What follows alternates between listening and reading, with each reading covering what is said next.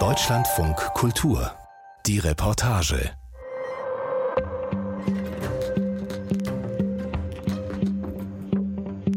Das vergangene Jahr war im Westjordanland das blutigste seit rund 20 Jahren im israelisch-palästinensischen Konflikt. Und die neue rechte Regierung dürfte die Spannung noch verschärfen. Immer wieder fällt nach Terrorangriffen in Israel oder Feuergefechten im Westjordanland der Name Jenin. In den Augen vieler Israelis verstecken sich hier gefährliche Terroristen. Palästinensern dagegen gilt die Stadt als Beweis, dass sie trotz ihrer ausweglosen Lage nicht aufgeben. Felix Wellisch erzählt in seiner Geschichte, wie die Stadt in diesen Strudel der Gewalt geraten konnte und welches Potenzial sie hat, um dort wieder herauszukommen.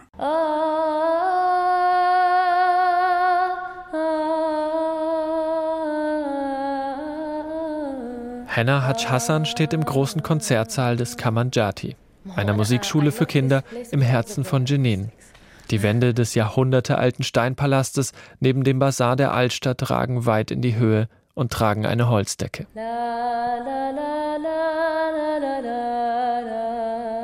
Über eine uralte Steintreppe steigt Haj Hassan hinauf zu den Unterrichtsräumen.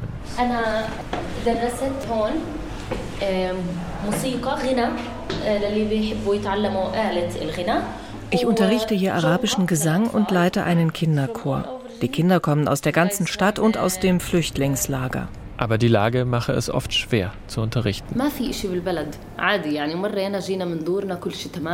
Gerade ist hier alles ruhig, aber jede Sekunde kann die Armee kommen und plötzlich wird geschossen. Hier gibt es keine Normalität. Wie sollen die Kinder an Musik denken, wenn sie draußen die Schüsse hören?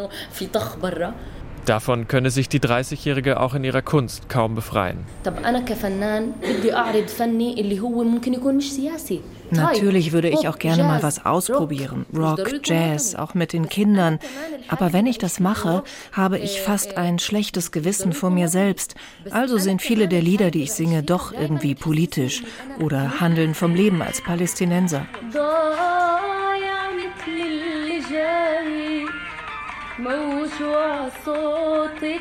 Jenin mit seinen rund 50.000 Einwohnern hat für viele Palästinenser eine besondere Bedeutung. Spätestens seit dem Jahr 2002. Damals marschierte die israelische Armee mit Panzern und Bodentruppen in das an die Stadt grenzende Flüchtlingslager ein, wo mehr als 10.000 Menschen auf einem halben Quadratkilometer leben. Zuvor waren von Selbstmordattentätern aus Jenin rund zwei Dutzend Bombenanschläge mit zahlreichen zivilen Opfern in Israel verübt worden. Haj Hassan lebte damals im Haus ihrer Familie, direkt neben dem Flüchtlingslager.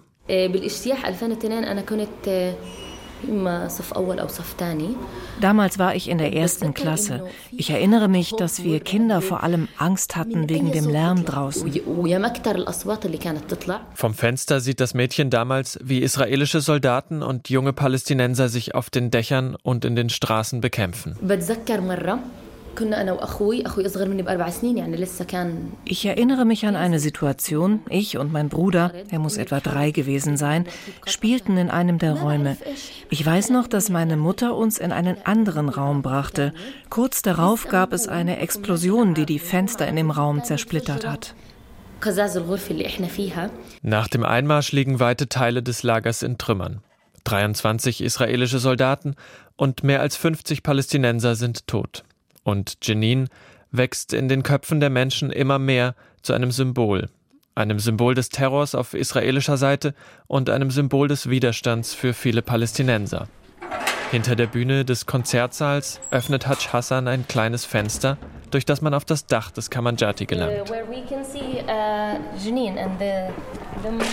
Von hier kann man Jenin sehen, den Markt und die alten Häuser. Und das Flüchtlingslager Jenin ist dort drüben. Es ist eine kleine Stadt. Bis zum Camp sind es nur zehn Minuten.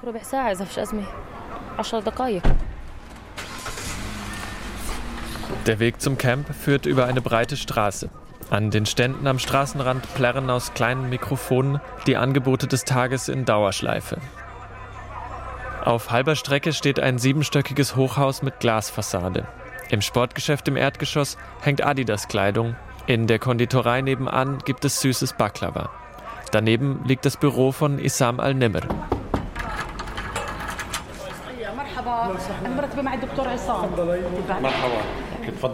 Isam al-Nimr trägt ein blaues Hemd und eine große silberne Armbanduhr. Bis 1948 lebte seine Familie in einem Dorf bei Haifa an der Mittelmeerküste. Nach der Staatsgründung Israels flohen die Al-Nimrs und Hunderttausende andere Palästinenser vor den Kämpfen oder wurden von jüdischen Milizen vertrieben. Den Al-Nimrs gelang in Jenin der Neuanfang. Heute besitzt die Familie zahlreiche Gebäude in der Stadt. Wir betreiben hier zwei Tankstellen und das Al-Nimar Einkaufszentrum in der Stadtmitte. Das ist unser Kerngeschäft. Jenin galt viele Jahre als wirtschaftliche Hoffnung im Westjordanland. Die Stadt liegt an der Grenze zwischen einem mehrheitlich arabisch bewohnten Gebiet in Israel und den palästinensischen Gebieten im Westjordanland. Viele kommen, weil die Preise für Waren und Dienstleistungen hier niedriger sind, weil sie die palästinensische Wirtschaft unterstützen wollen oder um Verwandte zu besuchen. Lange sind die Besucherzahlen gestiegen. Die Familie Al-Nimr konnte dadurch gute Geschäfte machen.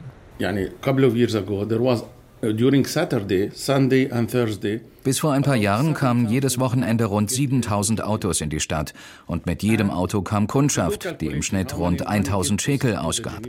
Das sind 7 Millionen Schekel, fast 2 Millionen Euro, die pro Tag in die Wirtschaft von Jenin geflossen sind. Auch Israel hat diese wirtschaftliche Entwicklung mitunter gefördert, denn so die Hoffnung, wer Arbeit und etwas zu verlieren hat, überlegt sich zweimal, es aufs Spiel zu setzen. Dass die palästinensische Wirtschaft auf offene Grenzen angewiesen ist, gibt den israelischen Sicherheitsbehörden zudem im Notfall ein Druckmittel. Unsere Wirtschaft ist abhängig. 95 Prozent unserer Waren kommen durch Israel. Weißt du, wie lange das Benzin in Jenin reicht, wenn sie die Grenzen zumachen? Drei Tage. Doch oft bleibt es nicht bei wirtschaftlichem Druck. Immer wieder drangen die israelische Armee und Spezialkräfte im vergangenen Jahr schwer bewaffnet in die Stadt und in das Flüchtlingslager ein. In der Regel begründeten die israelischen Behörden diese Einsätze mit der Suche nach Terrorverdächtigen. Dabei wurden sie oft von jungen Bewohnern des Camps mit Steinen beworfen. Bewaffnete Gruppen griffen die Soldaten auch mit Schusswaffen an. Die palästinensische Autonomiebehörde PA, die eigentlich für die Sicherheit hier zuständig wäre, hat über das Lager kaum Kontrolle. Die ständigen Einsätze der israelischen Armee in Jenin haben der Wirtschaft geschadet. Wenn früher 7000 bis 10.000 Autos am Tag kamen, sind es heute weniger als 1000. Wir verkaufen an unseren Tankstellen 85 Prozent weniger Benzin. Besonders im vergangenen Jahr hat sich die Situation verschärft. Zwischen März und Mai schlichen sich mehrmals palästinensische Attentäter, oft aus der Gegend von Jenin, in israelische Städte und eröffneten das Feuer auf Zivilisten und Sicherheitskräfte. Der mutmaßliche Terroranschlag ereignete sich am israelischen Unabhängigkeitstag in der Stadt El Ad im Zentrum Israels. Viele Palästinenser machen für die Eskalation die zunehmende Gewalt durch radikale israelische Siedler sowie die Häufung der israelischen Militäreinsätze verantwortlich. Dabei werden immer wieder auch minderjährige Palästinenser getötet. Nach Angaben von Ärzten und Bewohnern warfen Dorfbewohner Steine auf die Soldaten, die das Feuer auf sie eröffneten. Palästinensischen Angaben zufolge kamen dabei zwei Teenager ums Leben. In Jenin sei das deutlich zu spüren gewesen, sagt Al-Nimr. Jede Nacht sind israelische Spezialkräfte undercover in Jenin. Immer kreisen Drohnen über der Stadt. Vor kurzem sind sie mit 65 Panzerwagen in die Stadt gefahren. Wo sind wir hier? In der Ukraine? Hier gibt es ein paar Gruppen mit M16-Gewehren. Und die Armee kommt mit diesem ganzen Hightech-Kriegsgerät. Das ist eine Tötungsmaschine. Früher gingen auch manche jüdische Israelis in Jenin einkaufen. Das war vor den vielen tödlichen Anschlägen und Militäroperationen während der zweiten Intifada und bevor Israel eine hunderte Kilometer lange Sperranlage um das Westjordanland errichtete. Die jüngeren Generationen aber kennen die Stadt meist nur noch aus den Nachrichten nach Anschlägen oder als Soldaten in Uniform. Mit welchen Augen aber sehen die jungen wehrpflichtigen Israelis diese Stadt? Ich telefoniere mit Alon, der eigentlich anders heißt und bis vor kurzem im Westjordanland im Einsatz war, auch in Jenin.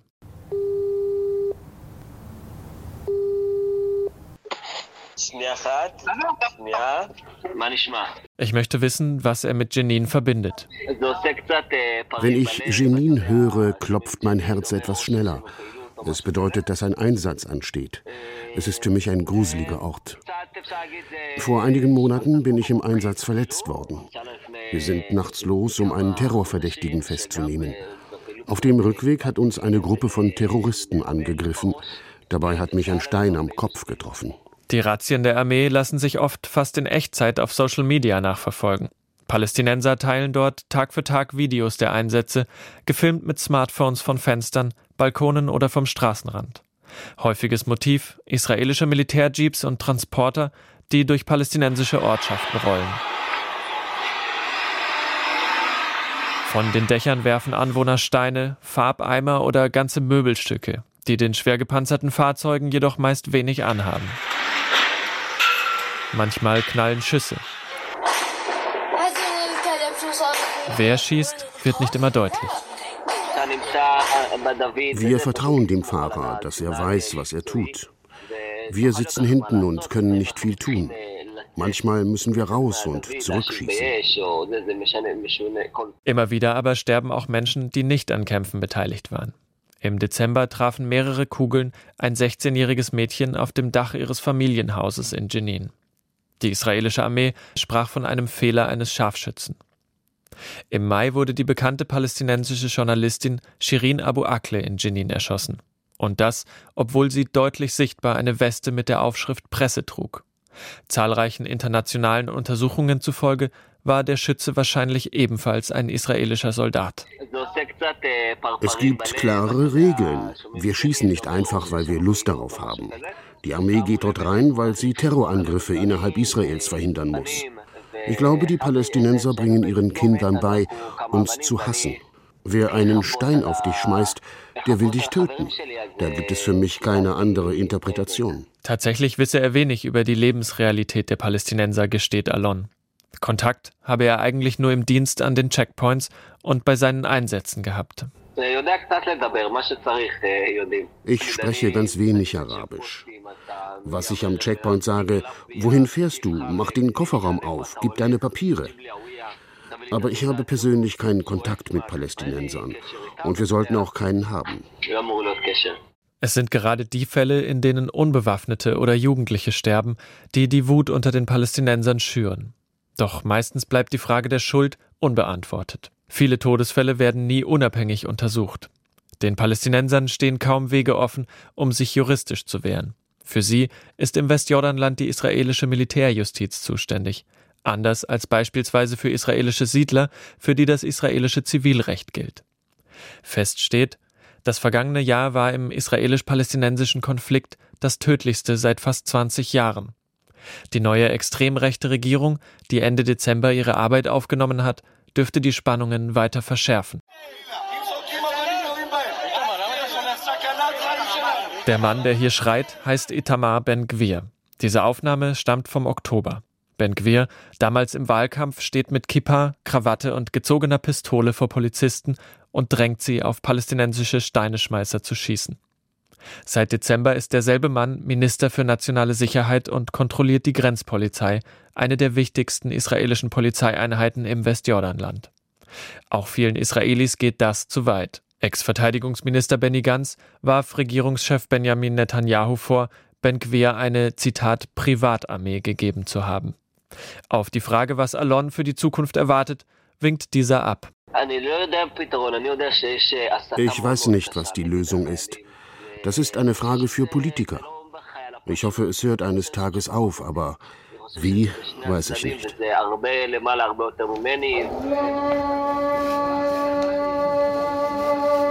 In Jenin schlendert eine Gruppe Männer mit Gebetsteppichen entlang der löchrigen Straße zum Mittagsgebet.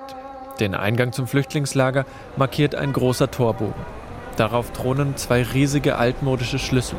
Für viele Palästinenser symbolisiert der Schlüssel, dass sie eines Tages in ihre vor mehr als 70 Jahren verlassenen Häuser zurückkehren wollen. Vom Tor aus führt eine schmale Hauptstraße durch das Lager. Links und rechts gehen Gassen ab, so eng, dass viele nur zu Fuß zugänglich sind. An einer Kreuzung warten zwei Frauen in dunklen Kleidern vor einem Gemüseladen. Beide sind um die 40 und stellen sich als Achlam und Sachar vor. Sie wohnen im Lager und arbeiten als Sozialarbeiterinnen mit Frauen und Kindern. Wir sind im Herzen des Flüchtlingslagers, ziemlich in der Mitte. 2002, nach der Invasion, lagen die meisten Häuser hier in Trümmern. Ihr könnt an der Farbe sehen, was damals zerstört wurde. Die gelben Häuser sind alle neu gebaut. Das Lager, erzählt Achlam, liege um den alten Bahnhof von Jenin, wo sich nach 1948 vertriebene Palästinenser aus der Region um Haifa und Nazareth sammelten. Viele hofften, bald zurückkehren zu können, doch ihre Hoffnung blieb vergebens. Aus Zelten sind über die Jahrzehnte drei- und vierstöckige Häuserschluchten gewachsen. Nach ein paar Minuten hält ein kleines Auto neben uns. Im Inneren sitzen zusammengedrängt fünf junge Männer. Jeder hält ein Sturmgewehr auf dem Schoß. Der Fahrer will wissen, wer wir sind und was wir im Camp machen. Wir sind Journalisten aus Deutschland. Nach einer kurzen Diskussion mit meiner palästinensischen Begleiterin und einigen kritischen Blicken drückt er aufs Gas. Der Wagen verschwindet um eine Häuserecke.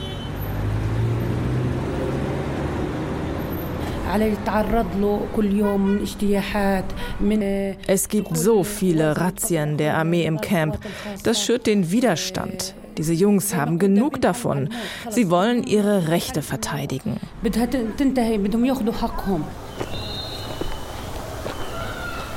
Von einem Laden an der Straße zieht der Geruch frischer Minze herüber, die in großen Büscheln neben Tomaten, Radieschen und Paprika ausliegt. Zwischen den Häusern spannt sich ein undurchsichtiges Knäuel aus Stromleitungen. Hier ist die Moschee. Hier gibt es einen kleinen Markt und die Straße dort führt zur Schule.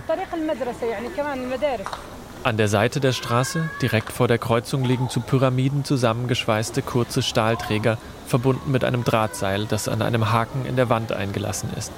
Sachar erklärt. Das sind Straßensperren. Das soll die Armee daran hindern, sich im Camp zu bewegen. Es gibt außerdem eine Sirene, um das Camp zu warnen. Dann bleiben wir zu Hause und warten. Langsam füllt sich die Hauptstraße des Camps mit lärmenden Kindern auf dem Heimweg von der Schule.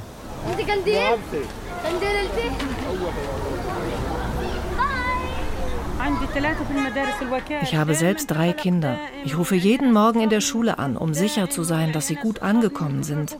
Ich habe seit einer Weile Bauchschmerzen. Ich glaube, weil ich mir ständig Sorgen mache. Erzählt Sacha. An den Wänden des Camps hängen überall Poster mit den Gesichtern von Bewohnern, die bei Militäreinsätzen getötet wurden. Manche zeigen junge Männer mit Maschinengewehren, manche Jungen im Teenageralter. Du hast ständig Angst. Du kannst dir nicht vorstellen, wie sich das für eine Mutter anfühlt. Immer denkst du, wer ist als nächstes dran?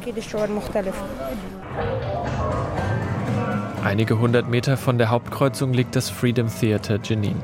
Es ist dunkel im Zuschauerraum. Nur ein Spot taucht die Mitte der Bühne in goldenes Licht. Auf der Bühne proben zwei Schauspieler. Ein Beamer projiziert abwechselnd Schwarz-Weiß-Bilder auf tragbare Leinwände. Bilder palästinensischer Städte und immer wieder den Plan eines U-Bahn-Netzes. Die Schauspielerin sucht einen Weg ins Krankenhaus. Immer wieder stößt sie auf Hindernisse. Jedes Mal steigt ihre Verzweiflung.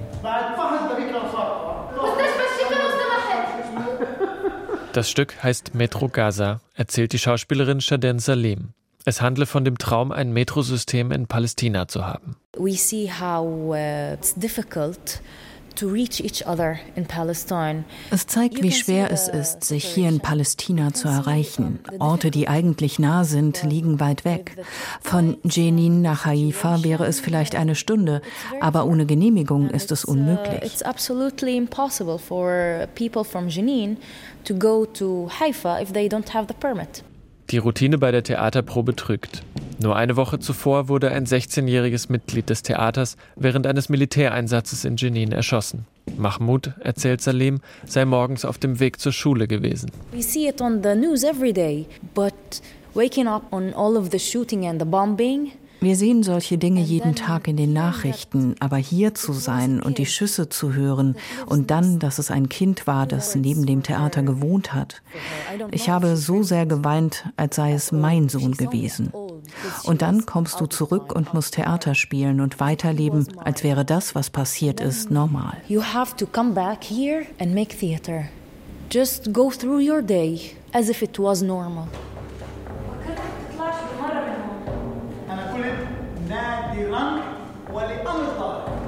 Der Theaterdirektor Mustafa Sheta glaubt nicht, dass Mahmoud an den Kämpfen beteiligt war.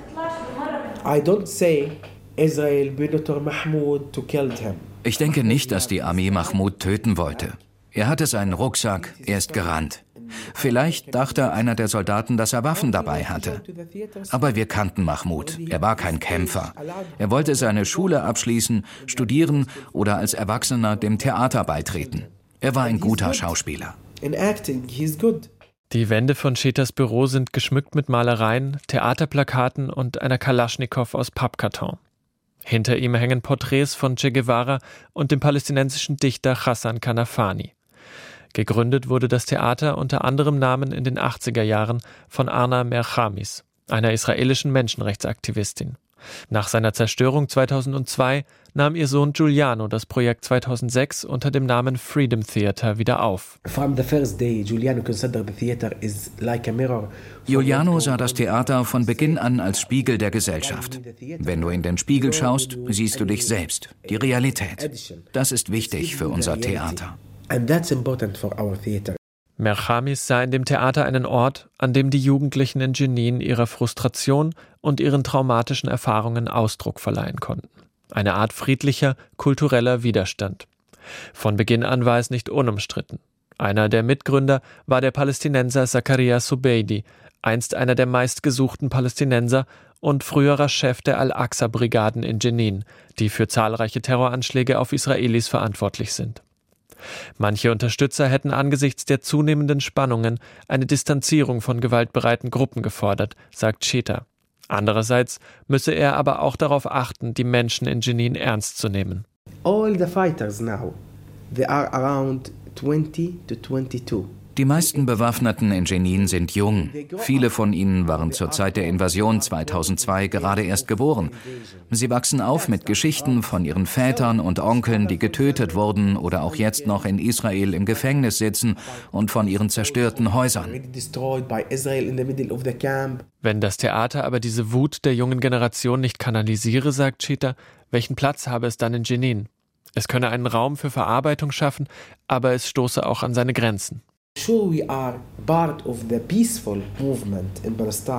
Natürlich sind wir Teil der friedlichen Bewegung in Palästina. Aber die Schüsse können schnell deine Stimme übertönen und dann hört dir niemand mehr zu. Was in Jenin passiert, bleibt oft nicht in Jenin. Junge Männer haben von hier mit Angriffen auf Zivilisten Terror in israelische Städte hineingetragen so wie im vergangenen April, als ein junger Mann aus Jenin im Herzen von Tel Aviv das Feuer auf eine Bar eröffnete und drei Menschen tötete.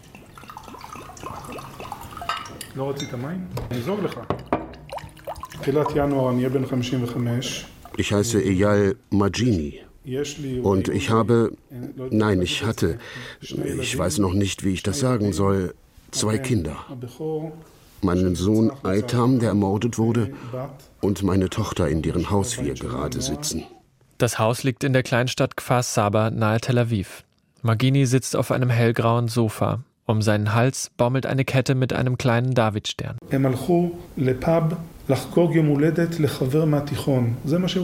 Sie sind einfach nur in einen Pub gegangen, um den Geburtstag eines Freundes zu feiern. Ich habe um 20.33 Uhr noch mit ihm telefoniert. Er war als erster da, wie immer, und hat mir gesagt, dass er die Plätze für seine Freunde frei hält. Gegen 21 Uhr eröffnet der 28-jährige Raed Hassem aus Jenin auf der Dizengow-Straße im Zentrum Tel Avivs das Feuer auf die Besucher der Bar. Der 27-jährige Eitam und zwei weitere Menschen sterben. Der Attentäter wird bei einem Schusswechsel getötet. Mein Vater hat diese Zeitungen von den Tagen danach gekauft aber ich habe sie bis heute noch nicht aufgemacht. Es ist mir auch nicht wichtig, wer der Angreifer war oder wie dessen Familie über seine Tat denkt. Am Ende haben sie auch ihren Sohn verloren. Und was hat es gebracht? Es hat nur den Hass auf beiden Seiten vergrößert.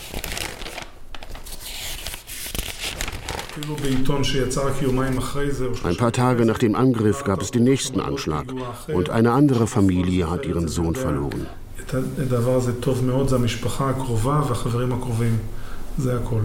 Nach Terrorangriffen zerstört die israelische Armee oft das Haus der Familie des Attentäters. Eine Praxis, die viele Experten als Verstoß gegen das Völkerrecht werten. Der israelische Staat sieht darin eine Abschreckungsmaßnahme. Als die Armee Magini einlädt, in Jenin dabei zuzusehen, lehnt er ab. Was soll das bringen?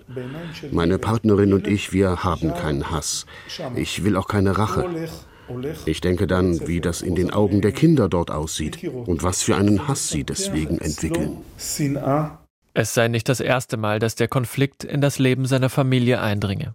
Der Bruder seiner Ex-Frau, der frühere Mann seiner heutigen Partnerin, der Mann seiner Großtante, getötet werden der zweiten Intifada, dem Yom Kippur-Krieg, dem Sechstagekrieg.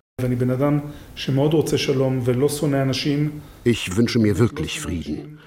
Aber ich sehe, dass die andere Seite einfach keinen Frieden will. Was im Westjordanland passiert, hat natürlich auch mit der Besatzung zu tun. Aber ich frage mich, was macht die palästinensische Führung? Und wie es heute aussieht, sehe ich für die nächsten 20, 30 Jahre hier keine Lösung. Was bleibt also an Hoffnung in diesem Strudel der Gewalt, der Jenin im Griff zu haben scheint und dem offenbar kaum jemand entkommen kann? Und in dem niemand mehr mit der anderen Seite redet und überhaupt kaum noch jemand über Lösungen spricht. In einem Café in Tel Aviv treffe ich den israelischen Musiker Yuval, der für sich einen eigenen Weg gefunden hat. Uh, ich war lange Friedensaktivist, als es noch um Friedensverhandlungen ging. Aber irgendwann hat mich dieses Gerede gelangweilt und ich wollte mit meinen eigenen Augen sehen, was in den palästinensischen Gebieten passiert. Als eine Familie aus Jenin ihm vor einigen Jahren anbot, für ein Projekt eine Weile bei ihnen zu leben, sagte er zu. Juval wurde für einige Monate Teil der Familie.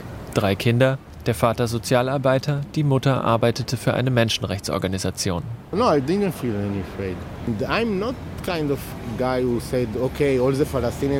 Angst hatte ich eigentlich nicht. Ich bin nicht naiv und denke, dass alle Palästinenser gut wären. Und natürlich bin ich in Jenin nicht mit einem Ich bin Israeli-Schild rumgelaufen. Aber ich habe mich auch nicht versteckt. Wenn wir mit der Familie bei deren Freunden zum Abendessen waren, wussten alle, dass ich aus Israel bin. Und sie waren vor allem interessiert, wollten wissen, wie mein Leben aussieht. Probleme bekommt Yuval schließlich von israelischer Seite weil Jenin zum ausschließlich von der palästinensischen Autonomiebehörde kontrollierten A-Gebiet gehört, in dem sich Israelis nicht aufhalten dürfen. Das erste Mal kamen sie nach ein paar Wochen und mitten in der Nacht mit zehn oder zwölf Soldaten. Die Sicherheitsbehörden wussten natürlich, dass ich dort war. Sie kamen in voller Kampfmontur. Die Kinder haben angefangen zu weinen. Die ganze Situation war furchtbar. Nach drei Stunden Befragung wird Juval schließlich morgens um sechs am Checkpoint abgesetzt und nimmt den Bus nach Tel Aviv, nur um zehn Tage später wieder nach Jenin zu fahren. Das zweite Mal kam die Armee wegen der Frau der Familie. Sie nahmen sie mit, genauso wie Unterlagen und Computer, und durchsuchten das ganze Haus.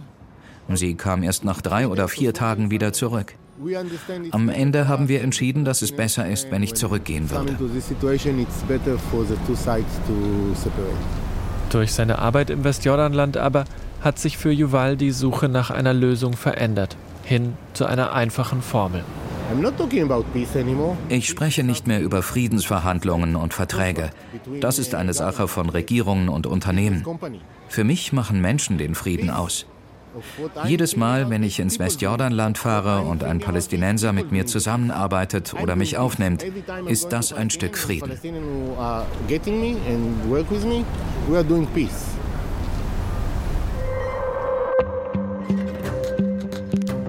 Felix Wellisch mit seiner Reportage aus dem Westjordanland. In der nächsten Folge unseres Podcasts beschreiben wir, wie ein Hamburger Verein es erfolgreich schafft, Suchtkranken zu einem Leben ohne Drogen zu verhelfen. Ich bin Eberhard Schade, wir hören uns wieder.